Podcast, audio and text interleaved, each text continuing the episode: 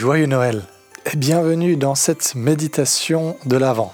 Alors aujourd'hui avec une ambiance musicale un peu différente des épisodes précédents. Pourquoi? Eh bien parce que aujourd'hui est un jour différent. Chaque dimanche de l'Avent, nous avons allumé ensemble une nouvelle bougie. Chacune avait sa propre signification. Il y a eu l'espérance, il y a eu la foi, la joie et la paix. Et ensemble, elles nous ont aidés à patienter et à nous préparer. Aujourd'hui, toutes les bougies sont allumées pour accueillir Jésus. C'est Noël.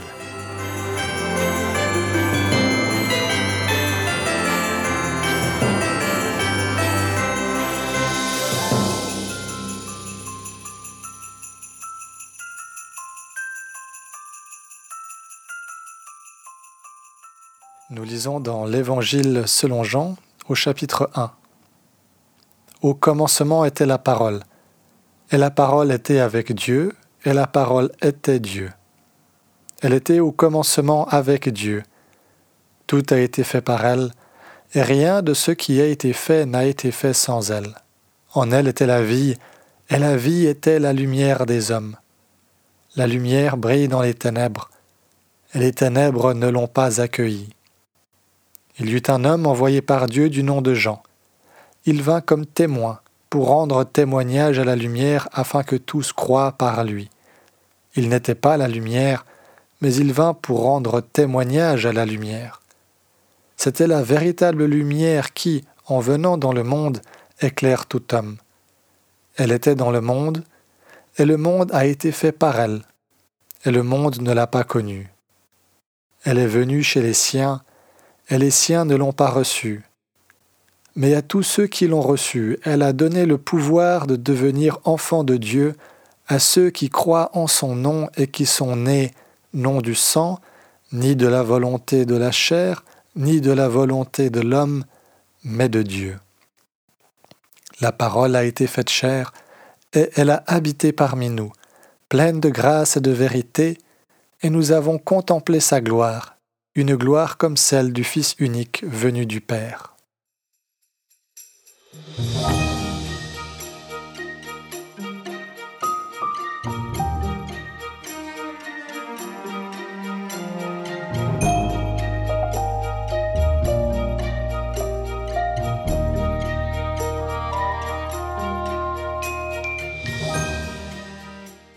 Le 21 octobre 1966, dans la petite ville d'Aberfan, dans le pays de Galles, un glissement de terrain a emporté l'école du village, tuant 116 enfants.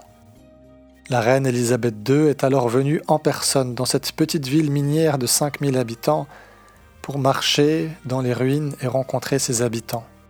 C'est une des seules occasions où elle a été vue pleurer en public, ses larmes se joignant à celles des familles. Ce jour-là, l'amour de la reine Élisabeth II pour son peuple a été rendu manifeste.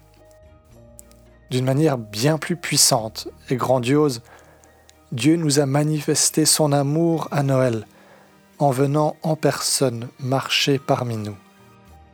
Bien plus, il s'est fait chair, il s'est fait humain comme nous, il s'est rendu accessible et connaissable. Parce qu'à Noël, Dieu s'est incarné il nous est possible de le connaître et de le rencontrer. Celui qui est au-delà du temps, au-delà de la matière même, bien qu'il les ait créés, celui-ci s'est fait chair. L'histoire et l'éternité se sont rencontrés dans un lieu précis à un moment précis de l'histoire, sous les traits d'un petit enfant nommé Jésus. Jean Chrysostome le dit bien mieux que moi. Étant le vrai Fils de Dieu, il est devenu le Fils de l'homme, afin que les enfants des hommes deviennent fils de Dieu.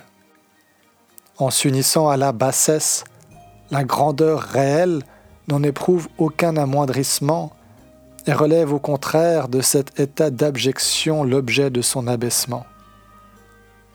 Il n'a pas amoindri sa nature quand il est descendu vers nous, et nous, depuis si longtemps plongés dans la dégradation et les ténèbres, il nous a fait monter à un incomparable honneur. Oui, quel honneur Dieu nous fait à Noël. Dans son amour pour nous, il vient à notre rencontre, dans ce qu'il y a de plus fragile, au cœur de nos drames, de nos difficultés, de nos ténèbres Est-ce que nous avons souffert de solitude? Il a été abandonné. Est-ce que nous avons souffert dans notre vie de trahison? Ses amis l'ont trahi. Est-ce que nous portons des deuils? Jésus a pleuré la mort d'un de ses amis. Est-ce que nous souffrons dans notre corps? Lui a subi le fouet. Est-ce que nous devons affronter la mort? Lui l'a vécu et vaincu. Dans la première épître de Jean, nous lisons ceci. Voyez quel amour le Père nous a donné, puisque nous sommes appelés enfants de Dieu, et nous le sommes. Voici comment l'amour de Dieu a été manifesté envers nous. Dieu a envoyé son Fils unique dans le monde afin que nous vivions par lui.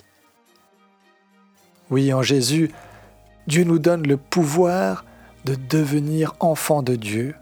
Il nous choisit. Une seule chose reste alors à faire, comme lorsque nous fêtons Noël en famille. Tendre les mains pour accepter avec reconnaissance ce magnifique cadeau qui nous est fait. Prions.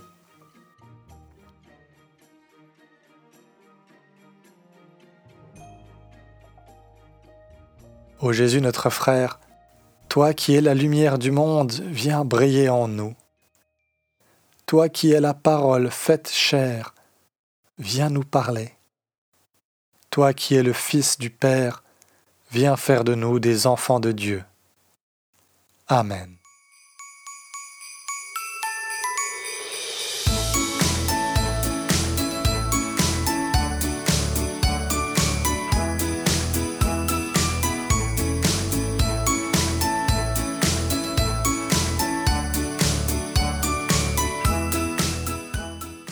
C'était la dernière méditation, pour cette année en tout cas.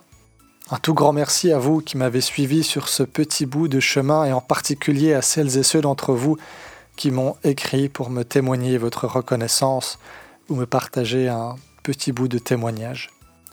Alors si vous habitez la région genevoise, sachez que vous serez toujours les bienvenus à nos activités en présence, que ce soit pour un culte, un parcours de découverte de la Bible ou un café.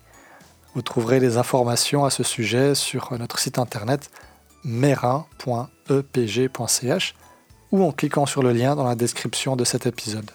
En attendant, je vous souhaite d'excellentes fêtes de Noël dans la paix, la joie et l'amour de Dieu.